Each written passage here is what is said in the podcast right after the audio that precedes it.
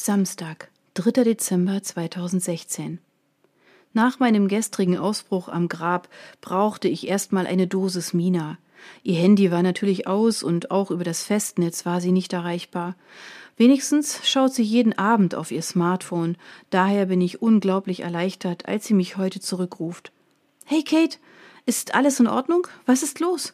Es tut mir so leid, dass du mich nicht erreichen konntest, aber meine Bilder müssen dringend fertig werden und Mina, hol erst mal Luft.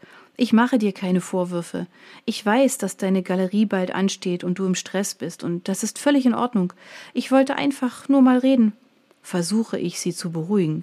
Hätte ich gewusst, dass sie wegen ein paar verpassten Anrufen sofort in Panik verfällt, hätte ich nicht gleich mehrmals versucht, sie zu erreichen.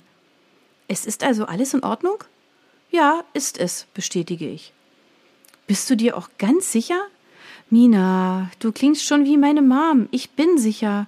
Sorry, ich habe mir nur Sorgen gemacht, weil, naja, du weißt schon, weil bald Weihnachten ist und so. Ja, ich weiß. Kurz herrscht Stille. Ich war gestern bei ihm auf dem Friedhof. Ach, Süße, das ist schön. Finn hätte sich bestimmt gefreut. Bei dem Gedanken muss ich lächeln, denn Mina hat recht. Ja, das hätte er bestimmt. Auf seinem Grab lagen Blumen, aber ich habe nicht die geringste Ahnung, von wem sie sein könnten. Hm, vielleicht von Ethan? Nein, ganz sicher nicht. So wie er sich nach Finns Tod benommen hat, ist er eher froh darüber, dass er die Firma jetzt für sich hat. Das letzte Mal, dass einer seiner Designerblumensträuße auf dem Grab lag, ist schon Monate her. Warum sollte er ihm ausgerechnet jetzt Blumen bringen? Noch dazu so jämmerliche. Ich bin völlig außer mir, dass Mina tatsächlich in Betracht zieht, die Blumen könnten von Isen sein. Finn war ihm doch völlig egal. Leider habe ich das erst nach seinem Tod erkannt, sonst hätte ich schon vorher ein ernstes Wörtchen mit ihm gewechselt. Finn hat immer in den höchsten Tönen von ihm geschwärmt, mir erzählt, wie toll man mit ihm zusammenarbeiten könne und was für eine wunderbare Freundschaft die beiden doch verbinde. Er würde sich im Grab umdrehen, wenn er wüsste, was für ein Freund Ethan wirklich war. Obwohl er so wichtig für uns beide gewesen war, hatte er sich kurz nach Finns Beerdigung kaum mehr bei mir gemeldet. Nach ein paar Monaten Funkstille hatte ich es schließlich aufgegeben und der Wahrheit ins Auge geblickt. Da Finn kein Testament hinterlassen hatte und wir nicht verheiratet waren, gingen seine Firmenanteile an seine Eltern über, die sie kurzerhand Ethan verkauft hatten. An sich hatte ich damit kein Problem. Ich wusste, dass die Firma bei Ethan in guten Händen lag, aber als er sich daraufhin nicht mehr meldete, bekam ich zunehmend das Gefühl, er wäre froh, dass er nun Alleininhaber von Noble Stone Enterprises war. Hm, hätte ja sein können. Immerhin ist es fast genau ein Jahr her meinte Mina ein bisschen kleinlaut. Nein, die sind nicht von ihm, da bin ich mir ganz sicher. Um mich ein bisschen zu beruhigen, gehe ich in die Küche und hole mir einen Schokomuffin, den ich mir gestern Nachmittag im Supermarkt mitgenommen habe. Hm. Und sonst fällt dir niemand ein? Ein entfernter Verwandter oder keine Ahnung, ein alter Schulfreund oder so? Das kann ich mir nicht vorstellen, widerspreche ich. Naja, also irgendjemand muss es ja gewesen sein. Rums. Irgendetwas scheint bei Mina umgefallen zu sein. Oh Mist! Fais attention, Eddie! höre ich Mina ihren neuen Freund anbrüllen. Kate, ich muss leider Schluss machen, sonst nimmt mir Eddie noch die ganze Bude auseinander. Er hat gerade alle meine Pinsel umgeschmissen. Oh, Eddie! Kein Problem. Meine Mom kommt nachher bestimmt vorbei. Sie hat heute frei und bis jetzt noch nicht angerufen. Ich hoffe, sie hält mir nicht wieder einen Vortrag, wie schön das Leben doch ist und dass die Erde sich weiterdreht. Kate, ich weiß, du willst das nicht hören, aber deine Mom hat schon recht. Das Leben geht weiter. Ich weiß, das klingt einfacher, als es ist, aber du musst endlich wieder nach vorne schauen. Ja, ich weiß, aber es ist wirklich nicht so einfach. Weißt du was? Sobald ich mit meinen Gemälden und der Galerie fertig bin, komme ich dich besuchen und dann bekommst du erstmal eine fette Umarmung. Das klingt gut. Danke, Mina. Ich lächle vor mich hin.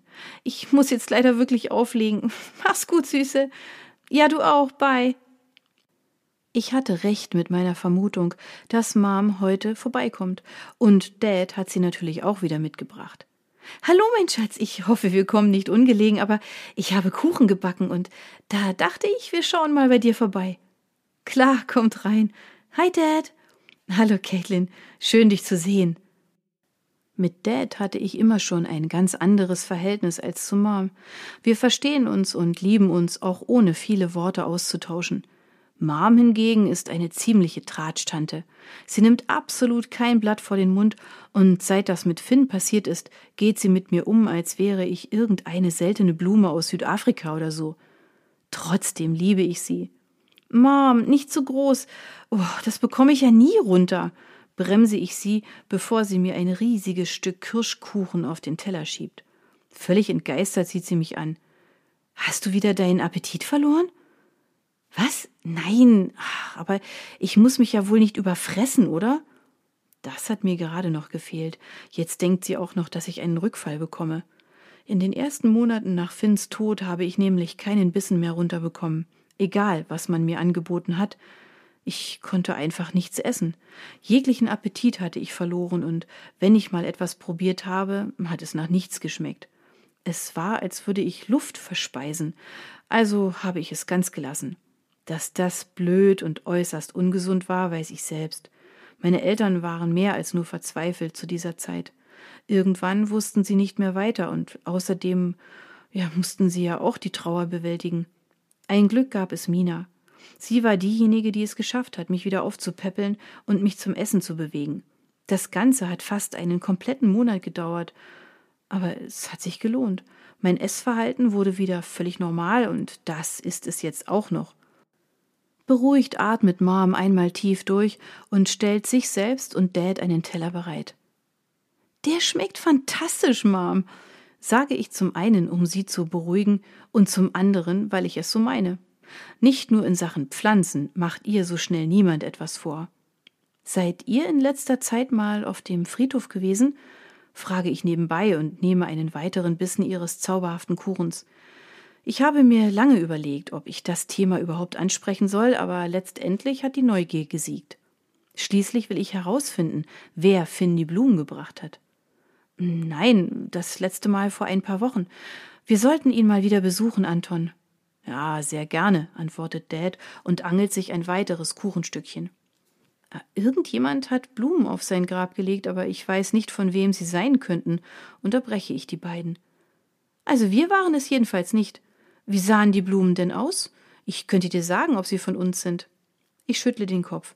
Nein, die sind nicht von euch, glaub mir, Mom. Warte, ich hole kurz mein Handy, dann weißt du, wovon ich rede. Hastig stehe ich auf und hole mein Handy aus dem Wohnzimmer. George liegt mal wieder auf seinem Katzenbett und sieht irgendwie traurig aus. Hoffentlich wird er nicht krank. Er wollte heute gar nicht raus auf den Balkon und liegt den ganzen Tag schon auf seinem Bett. Was ist los, George? Ich beuge mich zu ihm runter und streiche ihm liebevoll durch sein kuscheliges Fell. Du wirst doch hoffentlich nicht krank? Jedes Mal, wenn George Anzeichen hat, krank zu werden, mache ich mir riesige Sorgen.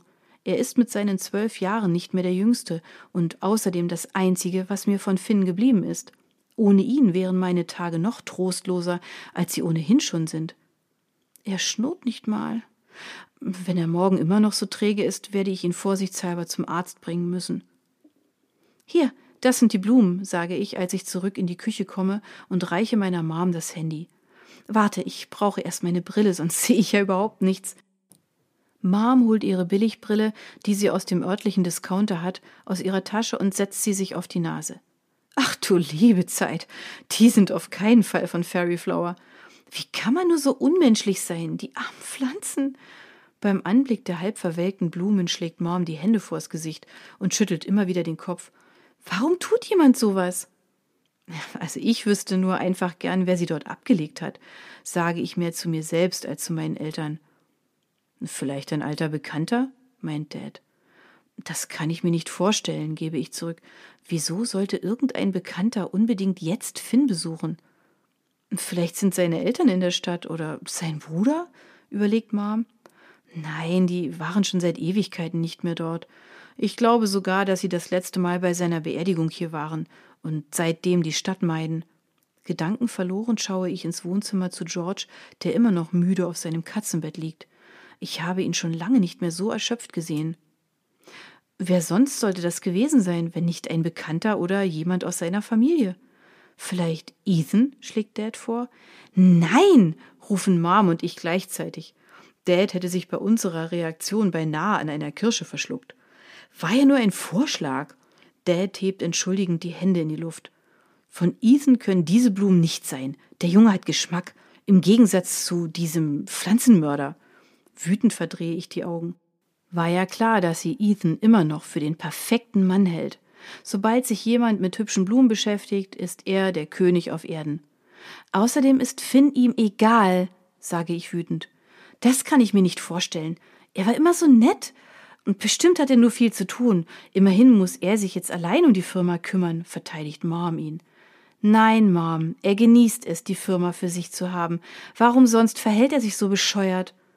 Langsam wird meine Stimme immer lauter und innerlich werde ich immer unruhiger. Wie kann sie nur diesen Arsch verteidigen? Ach, tut mir leid, Schatz, aber das kann ich mir beim besten Willen nicht vorstellen. Die beiden waren unzertrennlich, beharrt Mom weiterhin. Unzertrennlich? Dein Ernst, Mom? Nein, weißt du was? Du hast recht. Sie waren unzertrennlich. Und zwar so lange, bis irgendein Vollidiot nicht aufgepasst hat und Finn überfahren hat. Und dann hat er ihn einfach sterben lassen, mitten auf der Straße. Also, herzlichen Glückwunsch, du hattest recht. Mit Tränen in den Augen renne ich aus der Küche und stürme in mein Schlafzimmer. Dort lasse ich meinen Tränen freien Lauf. Ich weiß nicht, worüber ich wütender bin. Darüber, dass Mom diesen Arsch immer noch verteidigt oder darüber, dass Finns Mörder ihn einfach blutüberströmt mitten auf der Straße hat liegen lassen und immer noch frei da draußen herumläuft. Zehn Minuten später kullern mir immer noch Tränen über das Gesicht, aber langsam geht mein Atem wieder regelmäßig. Doch bevor ich meine Tränen unterdrücken kann, klopft es an der Tür und Dad streckt den Kopf herein. Darf ich reinkommen? Fragt er freundlich. Ich nicke, schaue ihm aber nicht in die Augen. Ich hasse es, wenn er sieht, wie schwach ich bin. Denn genau so fühle ich mich gerade, wie ein kleines Kind, dem man alles genommen hat und das jetzt nichts mehr mit sich anzufangen weiß. Langsam setzt sich Dad neben mich aufs Bett und eine Weile sitzen wir einfach nur schweigend nebeneinander. Dann unterbricht Dad endlich die Stille. Du weißt, dass deine Mutter das nicht so gemeint hat, oder? Bevor ich ihm antworte, schniefe ich ein paar Mal, dann nicke ich langsam. Ich weiß, Dad. Schon wieder fange ich an zu weinen. Es tut mir leid. Ich weiß, Caitlin, ich weiß, sagt Dad und nimmt mich in die starken Arme. Sofort fühle ich mich geborgener. Dad weiß einfach immer, was ich brauche, und gerade jetzt brauche ich nur jemanden, der mich in den Arm nimmt und ganz festhält. Genau so, wie er es in diesem Moment macht.